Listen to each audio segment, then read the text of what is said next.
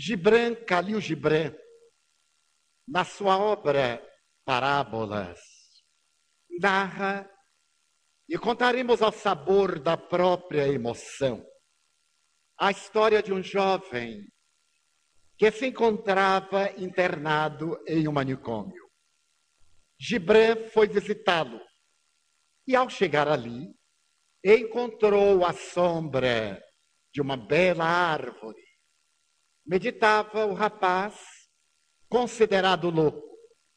E Gibran, acercando-se, perguntou-lhe: Por que você veio para aqui? Ao que ele redarguiu: Bem, quando eu nasci, meu pai queria que eu fosse um modelo semelhante a ele. Minha mãe, porque tinha um irmão a quem muito amava, desejava que eu fosse igual ao seu irmão. Os meus professores, lentamente, inculcaram-me as suas lições e cada um deles elegia o seu modelo e desejava que eu fosse absolutamente igual. Mais tarde, minha irmã, quando se casou, asseverou que eu deveria ser igual ao marido dela e, naturalmente, porque eu desejava ser eu próprio, eu vim para aqui. E depois de um breve silêncio, ele perguntou a Gibran: E o senhor? Por que que veio para aqui? Foi a educação e a formação social que o mandaram para ficar retido aqui? Ao que Gibran respondeu: Não, não. Eu estou aqui em visita.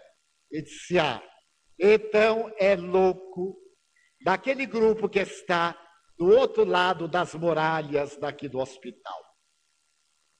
Nós temos a visão conceptual daquilo que o mundo deseja imprimir em nós, estabelecendo padrões que deveríamos seguir, sem preocupar-se essa sociedade, em trabalhar cada um para que seja ele mesmo, obedecendo naturalmente aos padrões de natureza ética, cultural, social e moral. Cada um de nós, quando ama a outrem, invariavelmente modela uma personagem que nós gostaríamos que fosse aquela pessoa. E desejamos impor de tal forma o nosso conceito que a pessoa no mecanismo de autorrealização aliena-se ou vai alienada. Isto é, porque não se encontra dentro dos padrões, dos modelos que nós desenhamos, passam a ser consideradas como pessoas alienadas alienação de natureza mental, a variedade de comportamento estrutural, as várias manifestações emocionais, vem recebendo, desde os primórdios da cultura, a mais bela colaboração do pensamento para estabelecer um princípio ético que possa definir o que é normalidade? A normalidade. Naturalmente, quando a pessoa se comporta dentro de padrões que são aceitos pela sociedade, essa pessoa é tida como normal. Não importam que os seus conflitos e torpezas martirizem-na, que as suas necessidades e aflições perturbem-na, se por acaso ela pode colocar-se dentro desse estereótipo que alguns consideraram como normais, ela passa a ser normal. E toda vez, quando assumindo determinados valores que para o indivíduo são os mais importantes, mas mesmo quando não agressivos ao contexto social, Costuma-se dizer que a pessoa apresenta uma conduta esdrúxula e que não está nos padrões da sociedade. O próprio Gibran narra na mesma obra a história de um louco que fala em torno de si mesmo. Muito antes de surgirem os deuses, de aparecer a vida, eu já havia elaborado as minhas máscaras. E de acordo com os padrões de cada época, eu usava uma daquelas máscaras. E naturalmente todos me conheciam. O meu professor de lógica aceitava-me conforme a máscara da lógica que eu colocava na minha face. Mas assim também o meu professor de civilização, o de cultura, o de ética. Até que certo dia eu peguei as máscaras e guardei-as por enquanto. As pessoas olharam-me e ficaram surpresas de verem a minha face. Eu fui andando e de repente um raio de sol bateu na minha pele. Eu senti o seu calor, o beijo dúlcido e quente desse maravilhoso raio de luz. Olhei para o sol e encantei-me. E a partir de então, joguei fora todas as máscaras. Foi nesse estado que, não tendo nenhuma máscara, alguém disse: pobre dele, é um louco. Somente porque eu não me mascarei mais. Gibran Khalil Gibran consegue o milagre poético de colocar em uma filosofia existencial alguns parâmetros a respeito da nossa conduta de saúde mental e de saúde comportamental. Quando se aproximava o fim do milênio número dois, profetas de destruição e as parcas da mitologia grega, representada em personalidades aflitas e sadomasoquistas, estabeleceram que a terra estava nos seus últimos estertores. A grande calamidade apocalíptica ia cair sobre o planeta e destruí-lo. Personalidades na área da moda apresentaram-se estúrdias e assinalaram o dia para que a terra fosse destruída pela avalanche do caos. Outros asseveraram que uma onda volumosa varreria do planeta as cidades litorâneas do mundo, cobriria as ilhas, e isso seria apenas o começo do grande caos. E o milênio segundo se foi, estamos na denominada era do amanhecer, do amanhecer do bem.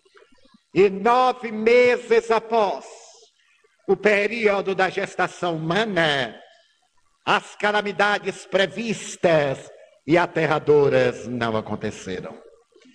É claro que a grande transição que se opera lentamente vai assinalando a sociedade dos frutos que resultam da imensa e profícua semeadura de dois mil anos após Jesus e de seis mil anos de ética, de cultura e de civilização. E fazendo-se um apanhado perfunctório, embora desses seis mil anos e meio de ética, de cultura e de civilização, verificamos que o ser humano saiu da caverna e conseguiu aluniçar. Abandonou as pedras e os paus de que se utilizava para os combates, destruindo a estrutura do átomo ou nela penetrando, e apresentando equipamentos nucleares de alto poder destrutivo. A criatura humana saiu das escritas rupestres para a comunicação avançada e virtual.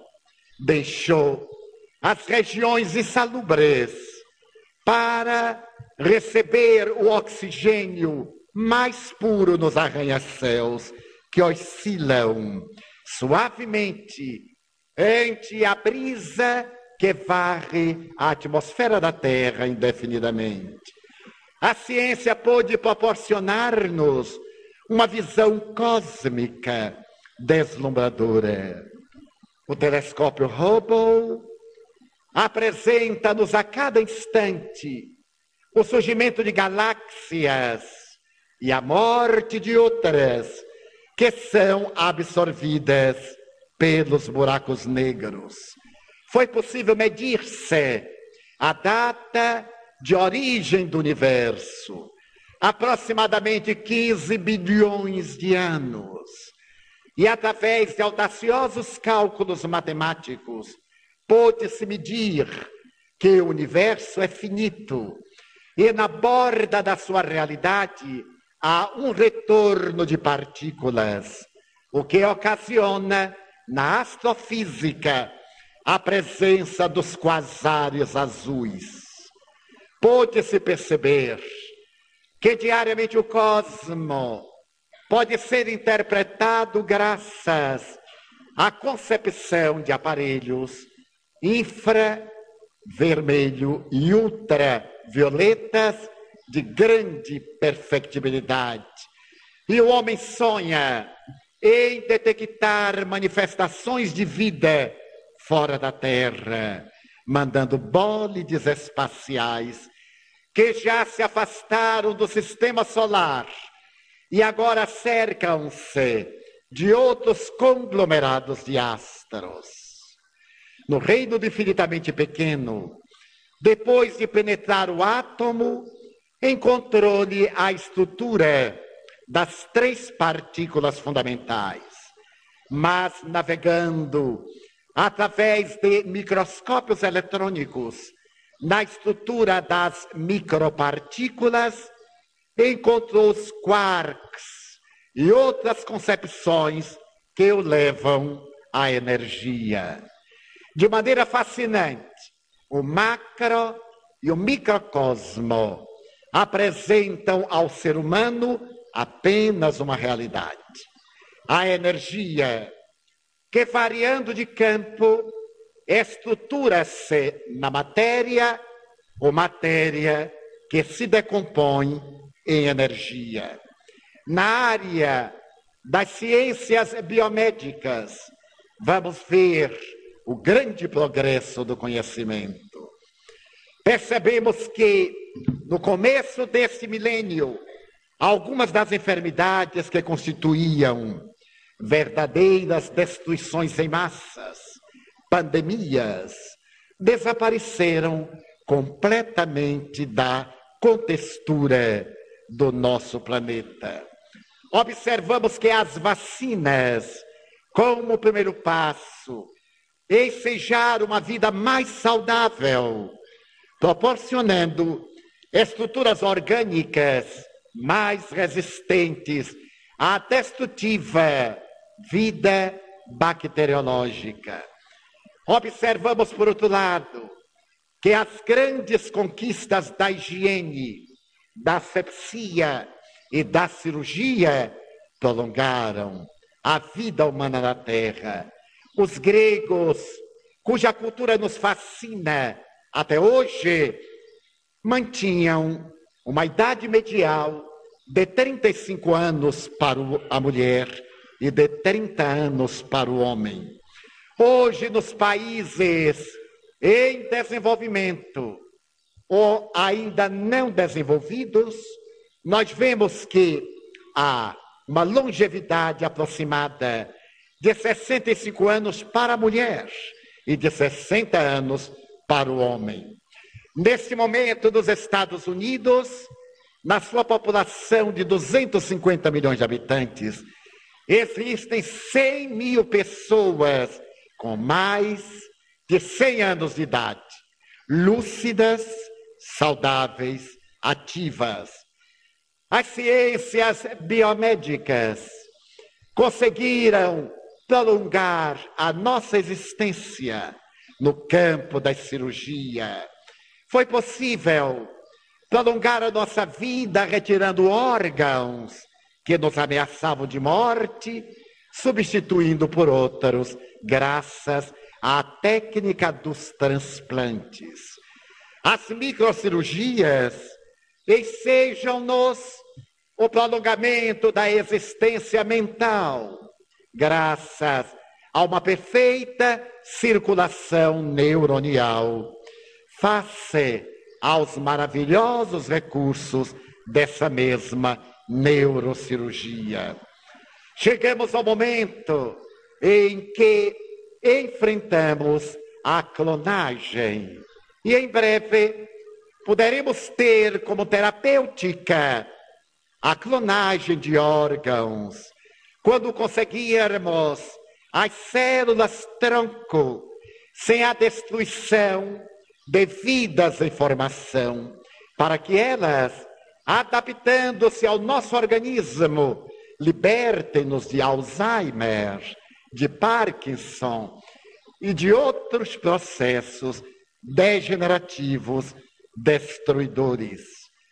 Se nós olharmos a probabilidade da clonagem do ser humano, depois de elaborada uma bioética e superadas as dificuldades científicas do momento, percebemos que a vida na Terra, no porvir, estará assinalada por aquilo que a Bíblia chama a Jerusalém libertada de dor, onde manam nas suas rochas o leite e o mel dando vida. Mas, de maneira alguma, a ciência logrou ou conseguirá tornar a vida física imortal. Porquanto o processo biológico, por mais que seja prolongado, não pode evitar-se o fenômeno degenerativo, que é resultado da sua própria vitalidade, pela perda de energia e, consequentemente, a chegada da morte nas maravilhosas viagens de Gulliver, o aventureiro chega um dia a um país onde a vida em cada 100 anos proporciona uma geração de imortais no corpo físico. E Gulliver, fascinado pela perspectiva de uma vida imortal na matéria, pede para ver esses indivíduos que não morrem, e ao adentrar-se, é tomado de uma surpresa quando os vê. Pastas celulares deformadas, indivíduos que perderam praticamente a configuração humana e degeneraram nas faculdades mentais e nos comportamentos emocionais.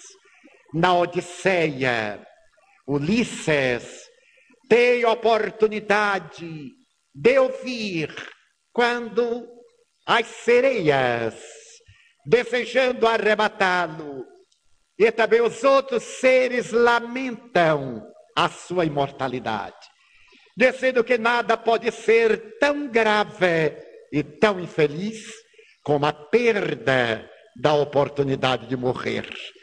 Aquilo que o homem na terra procuraria a imortalidade corporal, os seres da mitologia humanizados anelariam por conseguir que era a morte.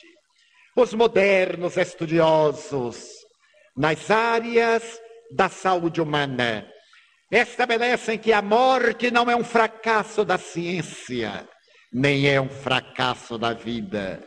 É o ponto culminante do processo biológico é o instante máximo em que as cadeias celulares desagregam-se, rompem-se para libertarem a vida que se encontrava ergastulada. A grande vitória começa aí, na imortalidade da consciência, na vitória, na planificação do ser, na realidade total daquilo que é fruto da criação original. Então nós vemos que o avanço na área da ciência foi extraordinário, se considerarmos os grandes engenhos que trabalharam a terra.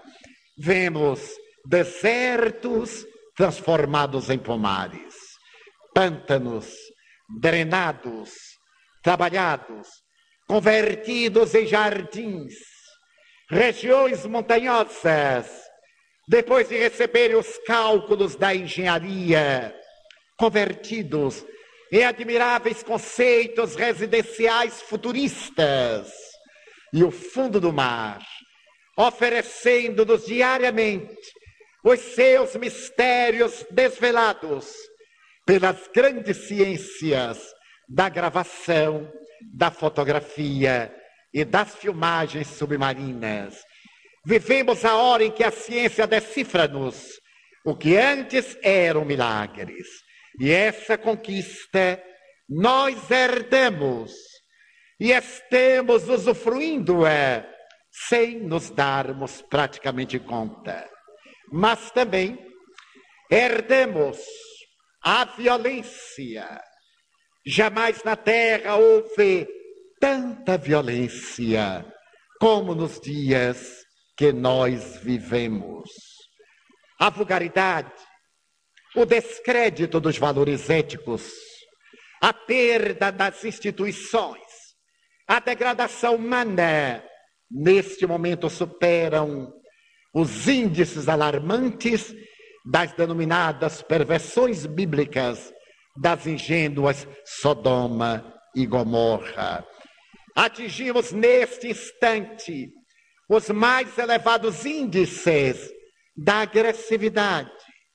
E se é verdade que doenças clássicas foram totalmente superadas, como a hanseníase, as febres palustres, e outras infecções, nós constatamos que houve uma recrudescência da sífilis, graças aos transtornos de comportamento sexual da criatura odierna.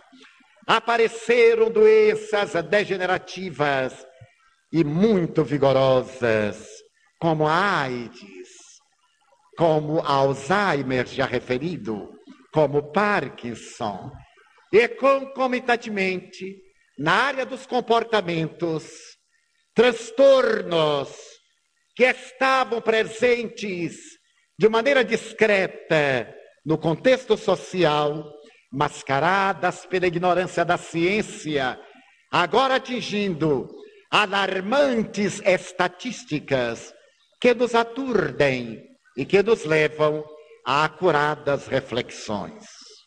Essa herança que nós recebemos dos milênios ancestrais está em nosso dia a dia, convidando-nos a reflexões muito graves. Que tem feito a criatura humana?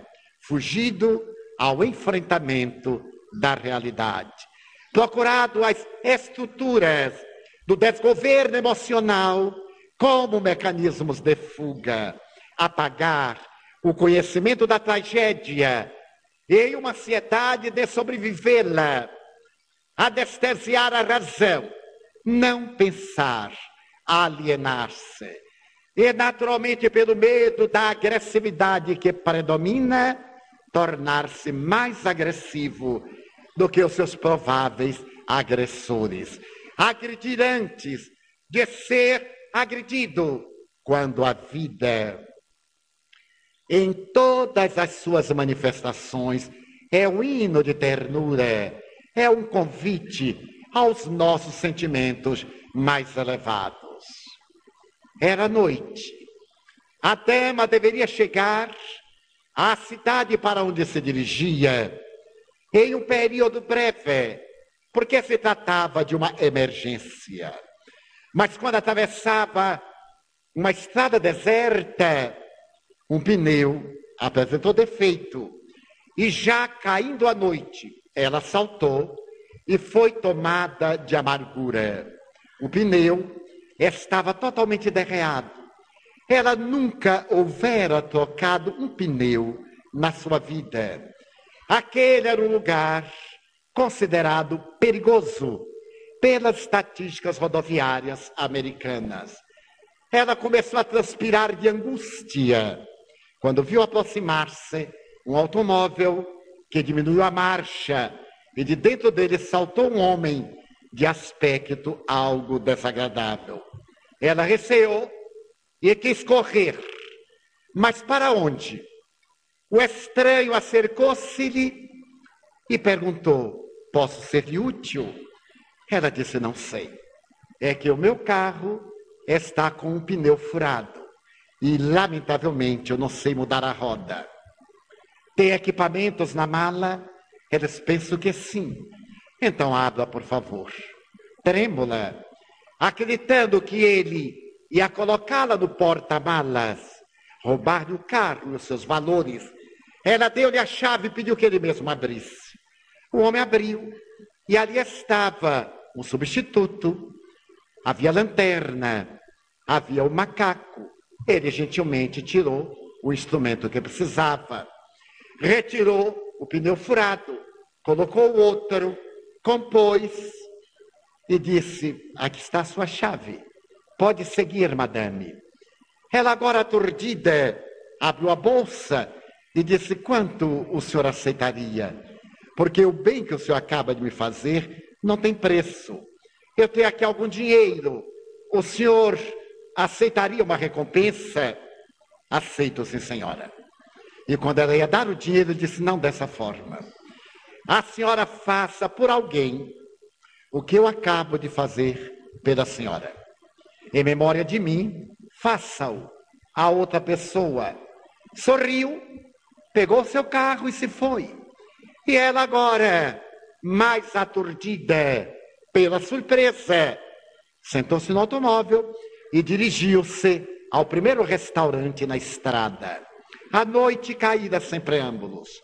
Ela compreendeu que haveria tempo de chegar e, como estava cansada, resolveu parar, ir ao lavabo, recompor-se, fazer um pequeno lanche, que ele iria poupar tempo na cidade grande. Quando então veio uma garçonete. Era uma jovem algo debilitada, em avançado estado de gestação. Deveria estar com os oito meses. Ela transpirava movia-se com relativa dificuldade, mas era muito gentil. Sorriu para a estranha, perguntou o que desejava, se queria antes um copo com água, se desejava um café, como é hábito nos Estados Unidos, colocarem café para a pessoa ir se servindo. E ela perguntou: Eu desejo uma coisa rápida, você me dá alguma sugestão? Ela apresentou o que o pequeno restaurante tinha de melhor. E sorriu, enxugava o suor, e com uma expressão de alegria, apesar do cansaço e do incômodo com a gestação.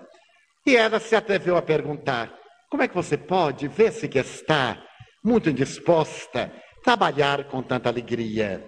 Bem, mas eu ganho para isto. Eu ganho não apenas para trabalhar, mas para servir bem. Mas nota-se que a gestação está muito avançada ela pôs a mão no ventre e disse exatamente: oito meses, mas eu tenho que trabalhar até a quadragésima terceira semana da minha gestação. Eu tenho que trabalhar até quase a hora do parto, porque meu marido está doente e eu não posso entrar em licença, porque me diminui o salário. Eu tenho que pagar o hospital.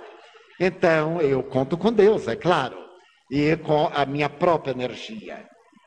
Serviu-a, voltou várias vezes, perguntou se estava tudo bem. E na hora que pediu a conta, ela pegou uma nota de 100 dólares e deu-lhe para a garçonete.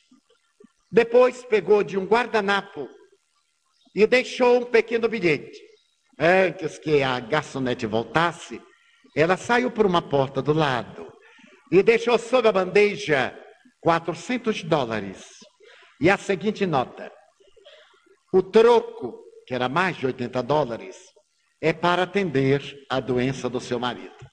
E essa pequena lembrança é para você dar entrada no hospital, a fim de que, com a mesma felicidade, você seja mãe. reticências. Não me agradeça. Quando tudo estiver bem, se você se lembrar de mim, faça por alguém o que eu estou fazendo por você. E mais embaixo ela colocou: não deixe, por motivo nenhum, que essa corrente se arrebente.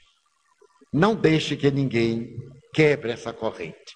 A corrente da bondade. Em uma sociedade de aparência totalmente alienada, ainda frondeja a bondade. A bondade traz a marca do ser humano. É a vigência mais elevada daquilo que nós somos. É a característica primacial do sentimento, da inteligência, da razão, é a bondade.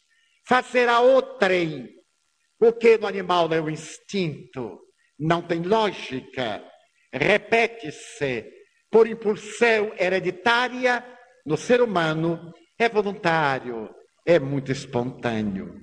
Na história dos homens notáveis, há um pequeno fato que nos chama a atenção pela sua magnitude, pelo seu grande significado. Esse fato é a história de um homem escocês chamado Fleming. Ele morava numa região pantanosa. E a Escócia é um país onde a névoa que vem do Mar do Norte se adensa com muita facilidade nas regiões úmidas e baixas. E certo dia, o senhor Fleming, um trabalhador modesto e analfabeto, ouviu vozes que pediam socorro e que vinham de um charco próximo à sua casa. Ele tentou orientar-se na névoa e, à medida que avançava, ele percebeu que aquele apelo era mais veemente.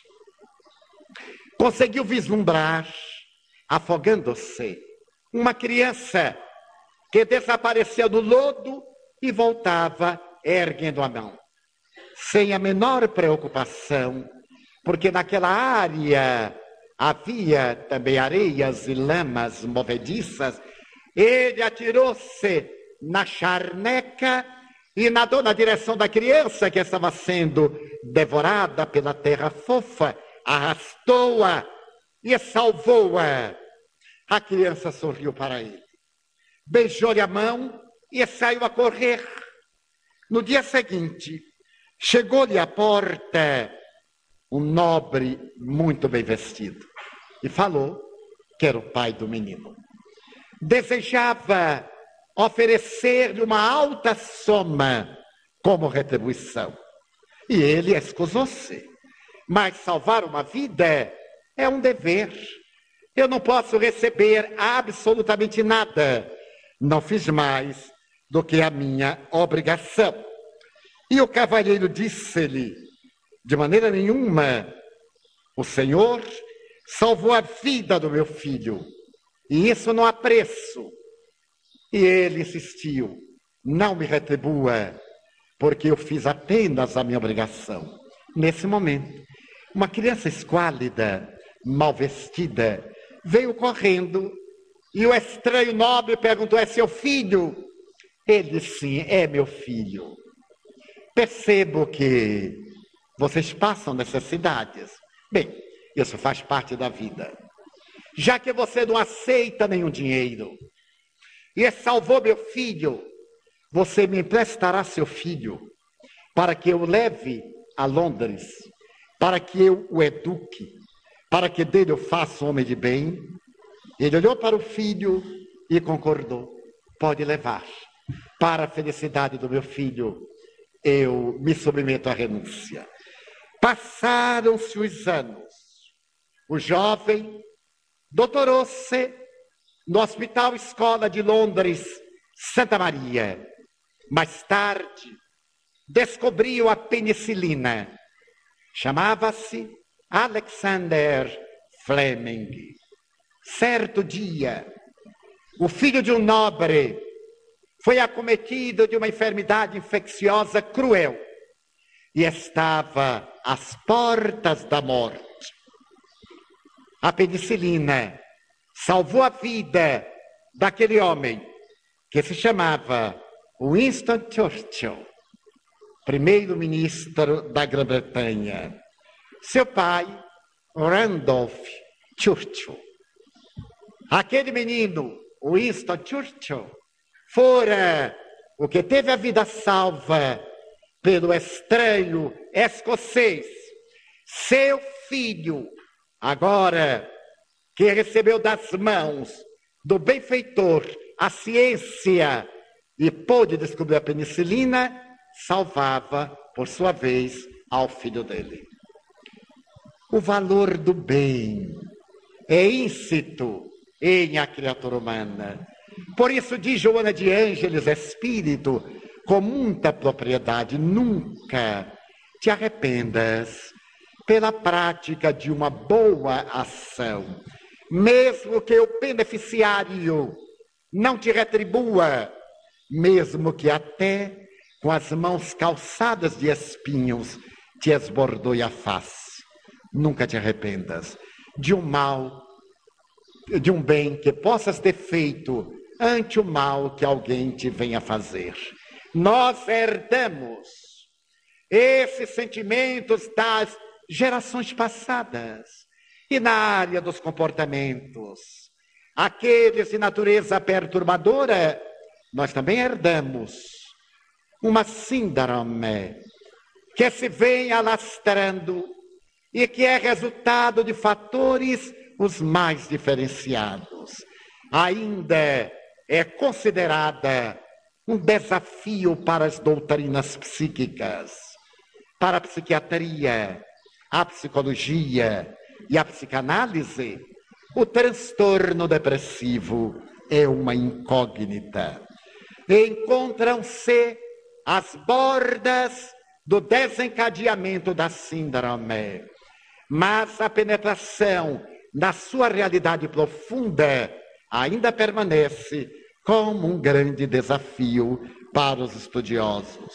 Porquanto, na historiografia da criatura humana, essa síndrome tão estudada, tão penetrada, já era visível no ser humano primordial.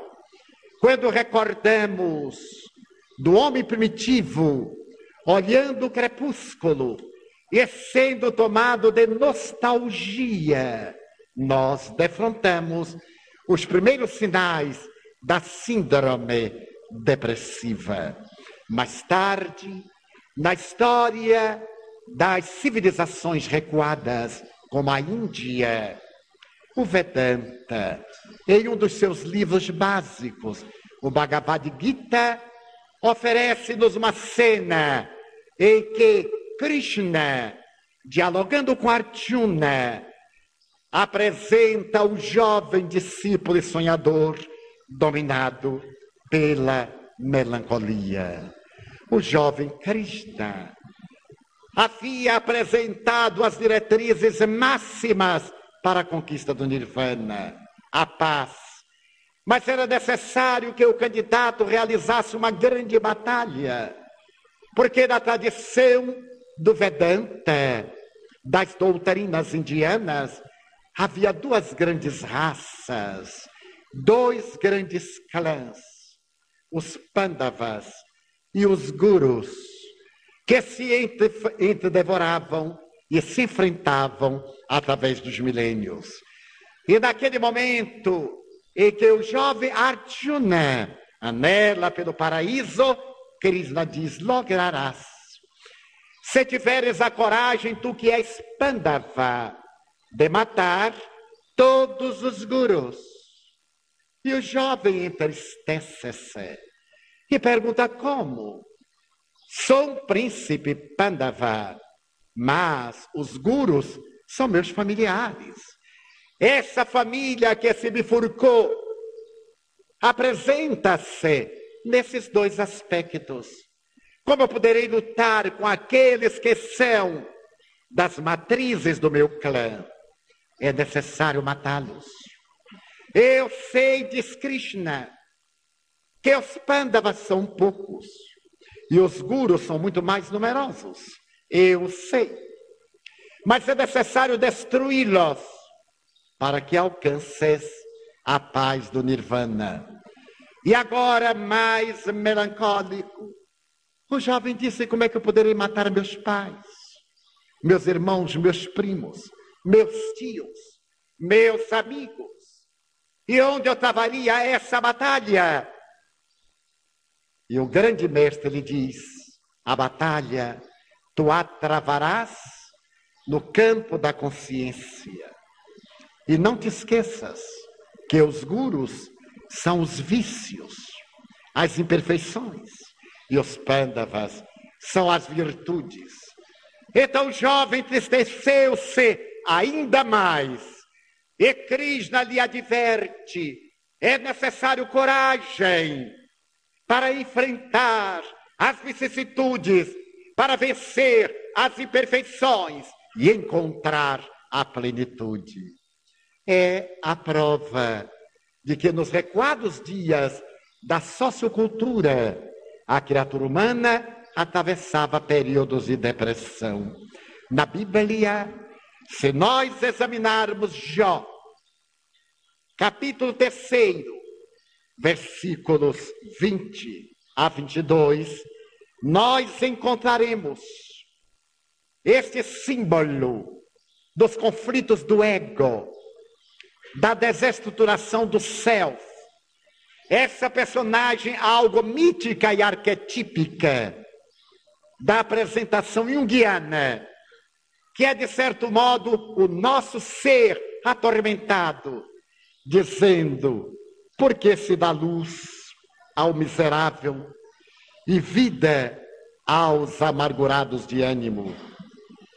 Porque se pode esperar a morte e ela não vem, e cavam em provocação cada dia mais do que aquele que temos vivido. Que de alegria assalta e exulta o indivíduo que se encontra aguardando a sepultura. Aí está a presença da melancolia profunda em Jó. Depois que na mitologia bíblica Deus cede a Satanás o direito de demonstrar que ele não é fiel. Ele apenas amava a Deus quando tudo estava bem. Quando a família estava organizada, ele possuía os bens. E é como Deus acreditava nos valores morais de Jó, aceita que o demônio tente e impõe as provações. A esposa morre, os filhos desagregam-se, ele perde a fortuna e, claro, se rebela contra Deus. O seu amor a Deus, nessa colocação bíblica, não era legítimo. E ele faz o vórtice da depressão.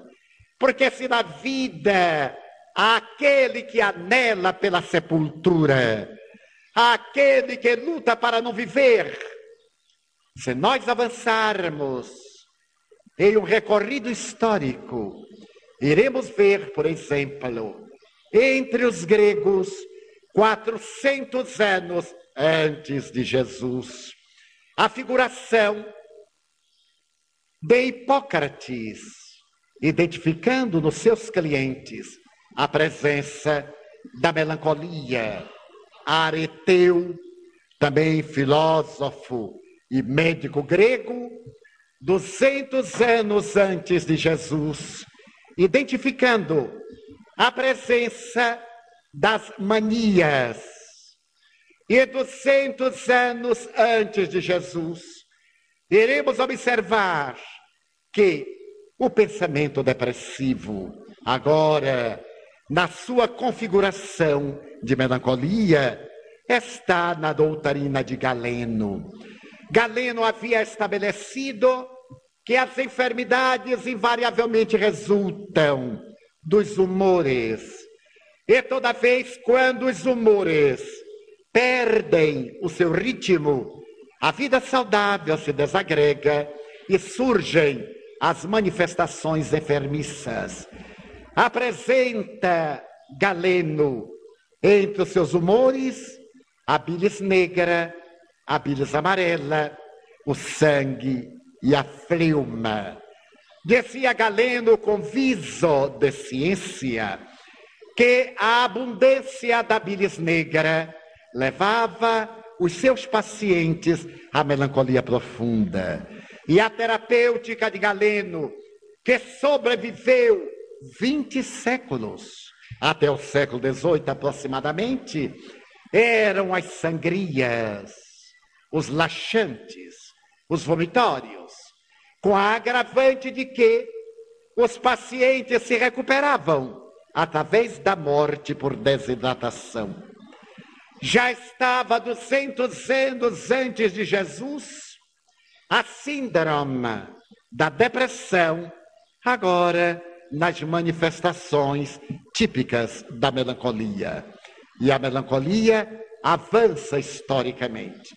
200 anos depois de Jesus, em plena vigência do cristianismo primitivo, essa expressão perturbadora torna-se identificada com muita facilidade, graças a uma tristeza profunda que atingia as criaturas devotadas à vida cenobita, ao ministério do bem.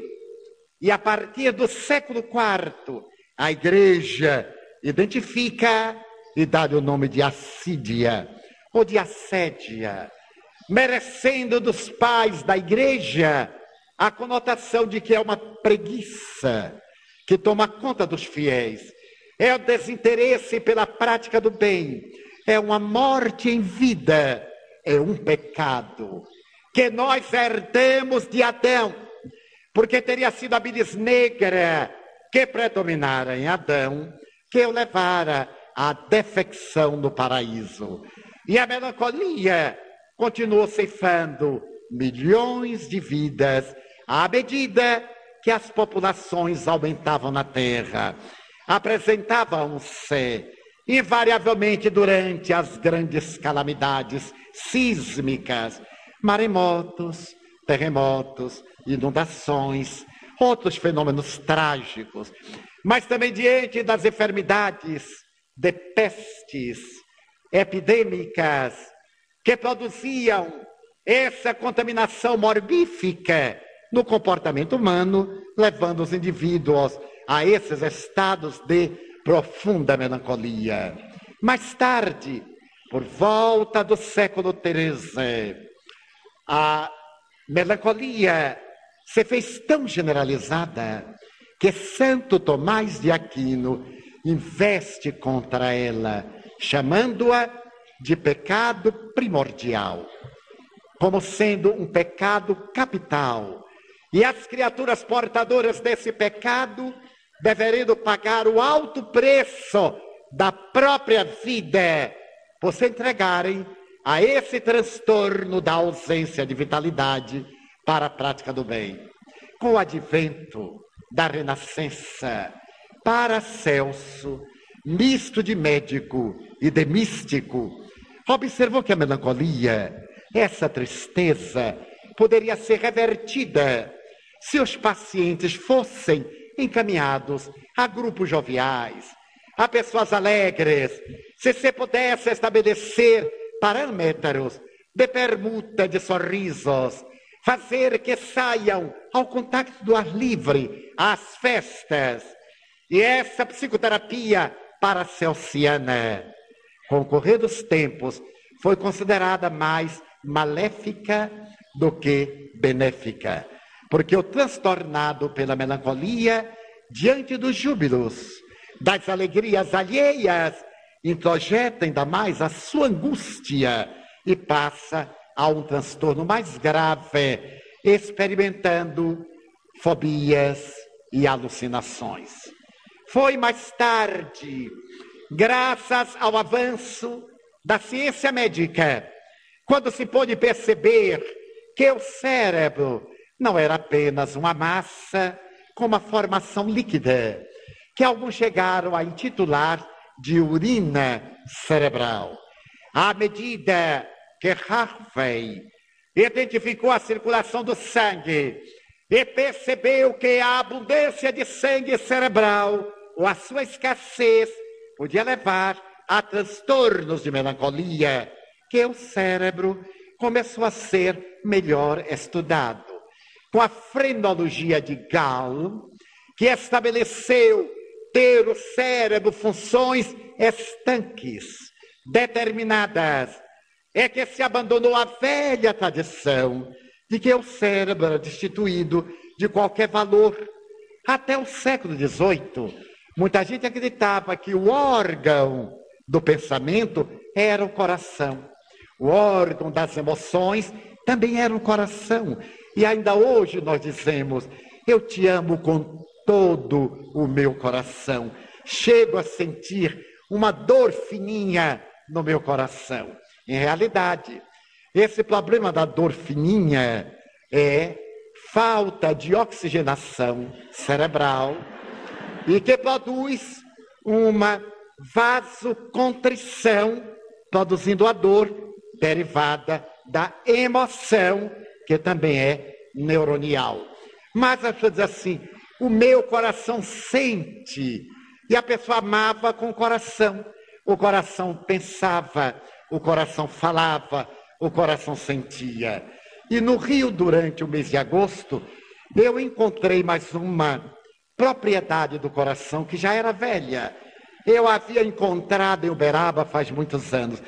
Beijo no seu coração. Ele disse, então você vai me matar. Vai ter que arrancar o coração para beijar?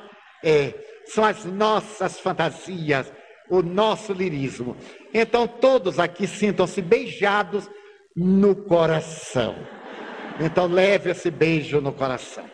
O cérebro passou a ter dignidade, porque depois, no século XVIII, Benjamin Rask, considerado como o pai da psiquiatria americana, descobre os vasos cerebrais.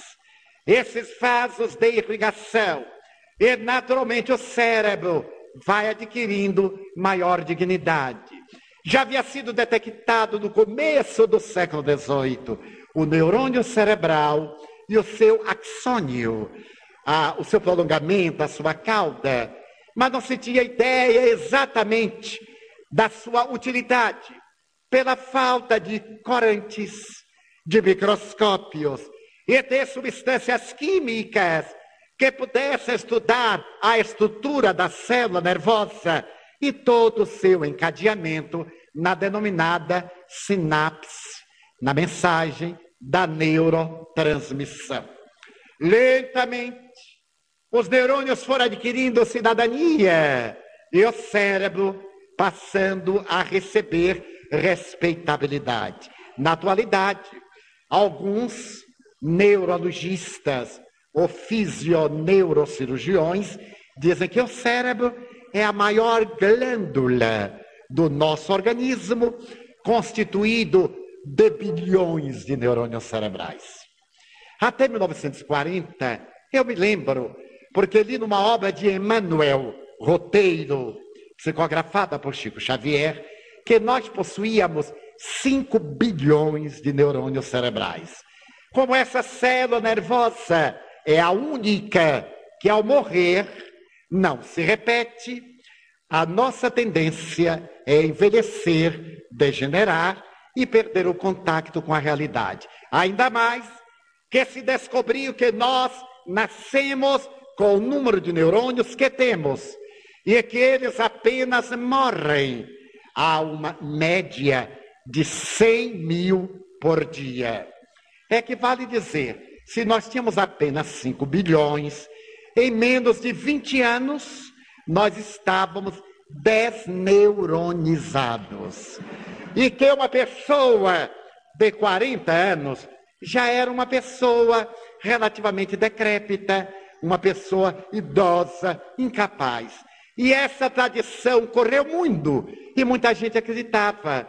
Eu ainda me lembro que na minha terra, um homem de 40 anos aqueles bigodes volumosos, brancos, aquele aspecto velho, acabado, já incapaz de aprender, sentava-se sob as árvores, uns com outros, colocavam um boné de aposentado e jogavam dama e gamão, aquela coisa infeliz, idosa e destruída. E a mulher de 40 anos? A mulher de 40 anos também já era muito velha naquela época. Ela renunciava a todos os prazeres da vida, aguardava a menopausa com uma grande felicidade e começava a trabalhar em crochê e em tricô.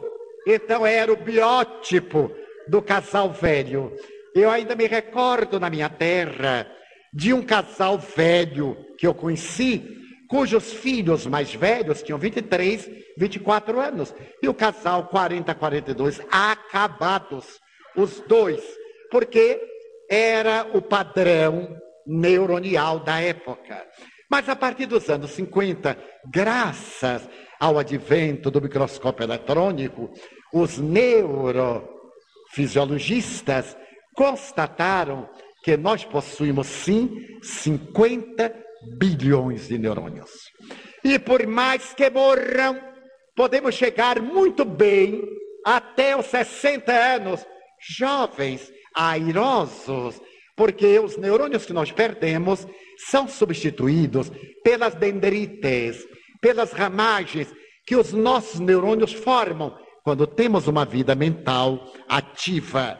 Se nós, à medida que envelhecemos, mantivermos a nossa estrutura mental, as nossas atividades e pusermos à máquina neural os nossos anseios, eles, os neurônios, irão estendendo redes para que as intercomunicações não sofram quaisquer interrupções. Qual ocorre? Quando nós perdemos um olho, o outro adquire maior acuidade. Quando perdemos um ouvido, o outro tem percepção maior. Quando um rim vai mobilizado, o outro substitui-o, um pulmão, e assim por diante. Se o nosso agente, que é a psique, trabalhar os neurônios, eles naturalmente intercomunicação e não haverá dano. E a idade mental passou a ser de 60 anos. Então, até 60 anos, a pessoa pode ter uma vida normal. Dizia-se nos anos 50, ainda pode aprender qualquer coisa, porque se acreditava que depois dos 40 não se aprende nada. A pessoa se entregava à preguiça e deixava que a melancolia tomasse parte. Pois bem, nos anos 70, investigações com microscópios ainda mais avançados constataram que nós possuímos 75 bilhões de neurônios. E por mais que os percamos, eles têm a estrutura suficiente para darem-nos uma vida mental ativa em qualquer idade. Não é a idade que tira a nossa capacidade de aprendizagem, é o nosso centro de interesse. À medida que nós vamos envelhecendo, nós mudamos de interesses, acumulamos preocupações, perdemos a capacidade da concentração, vamos estudar qualquer coisa, pensando noutra. Quando somos jovens, centralizamos melhor o nosso foco de atenção e registramos. À medida que os anos se passam, os nossos interesses são mais variados e nós vamos ficando negligentes em torno da nossa aprendizagem. Haja vista que em qualquer idade o interesse por dinheiro é o mesmo. E por sexo, e por prazer. Mas na área da cultura, porque nós perdemos o interesse, achamos que a vida já nos deu tudo, para que estudar mais nada? Então nós passamos a ter uma capacidade menor. Pois bem, na década de 90 do milênio passado, no último século, os cientistas constataram que nós temos entre 75 bilhões e 100 bilhões de neurônios, sendo que os homens têm alguns bilhões de neurônios mais do que as mulheres. Para nada descobriu-se que não tinham nenhum valor. É um armazém.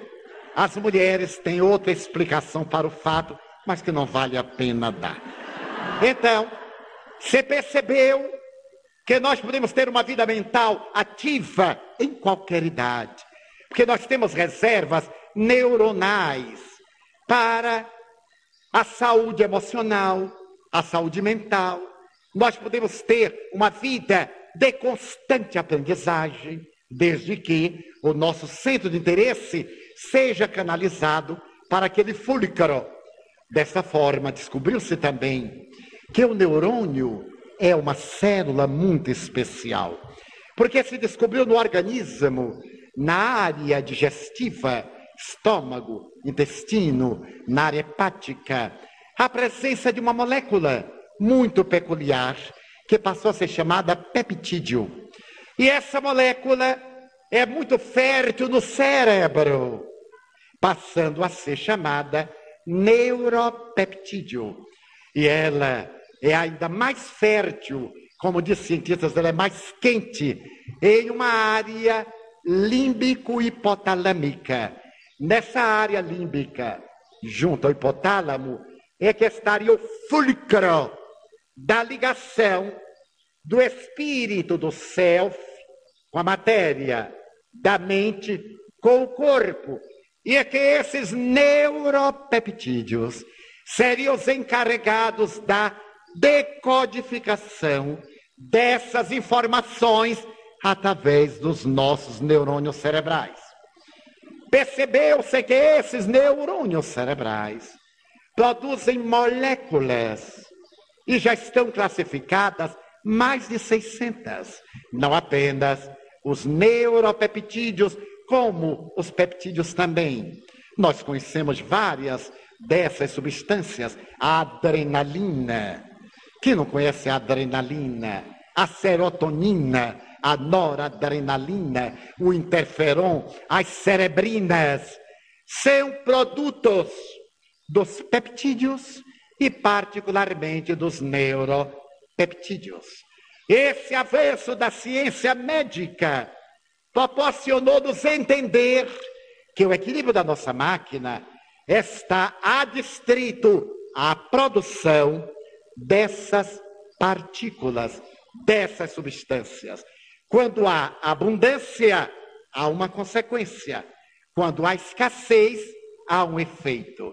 Eu já contei aqui, e não é demais repeti-lo, que no ano de 1991, proferindo uma conferência sob os auspícios do etnógrafo Dr. François de Laplantine, na Universidade Lyon 2, em Lyon, na França, sobre reencarnação, a sua solicitação, com tradução ao francês de Cláudia Beaumartin, ao terminar a conferência, na qual apresentávamos as provas científicas da reencarnação, veio uma senhora com bastante idade, lépida, conversar comigo.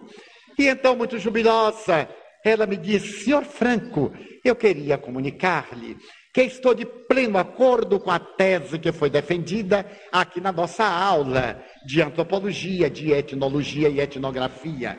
Por uma razão, porque eu estou com uma idade que todos podem perceber, mas não disse. Mulher não diz idade, de jeito nenhum. Claro que eu percebi quanto era, mas ela não diz. E então, eu estou fazendo antropologia. Estou matriculada na universidade da terceira idade. Ela já comportava a quinta idade, mas estava na terceira. E então eu estou aqui e estou fazendo o curso. O senhor imagine que eu assimilo as aulas como assimilei o que o senhor falou. E gostaria de dizer ao senhor que estou muito feliz. Eu olhei para ela e perguntei-lhe, mas a senhora está fazendo o curso de quantos anos? Sete anos. E quantos anos você já fez? Três. Então ainda lhe faltam quatro anos. Eu calculei que ela deveria ter uns 84 anos. E a senhora pretende exercer a antropologia depois que se formar? Mas é lógico, senão eu não estava estudando. Perguntei-lhe, e se por um absurdo um acaso estúpido. Por uma dessas ocorrências inesperadas, imaginemos que a senhora morra Ela disse: qual é o problema? Na outra encarnação eu já venho antropóloga diplomada. Aí está a prova do que a arte de viver, de manter os neurônios em pleno funcionamento, da coragem neuronal de produzir essas substâncias para tornar a vida apetecível. Então escrevamos ou escrevamos: só é velho quem velho se sente. Toda vez que nós nos sentirmos jovens, vivamos intensamente cada momento da nossa juventude. À medida que os anos passarem, não nos preocupemos com amanhã. Lembremos-nos de Pandit Nehru, o primeiro-ministro da Índia. Ele, certa feita, falou no discurso os versos de Robert Frost, o poeta americano. A paisagem é muito linda, mas eu tenho muitas milhas a vencer. Por mais bela que seja a paisagem, não fiquemos contemplando-a. Nós temos muitas milhas a conquistar. O progresso é ininterrupto. A nossa luta deve ser incessante. Avancemos sempre, sempre, sem cessar, e os nossos neurônios darão conta da sua responsabilidade.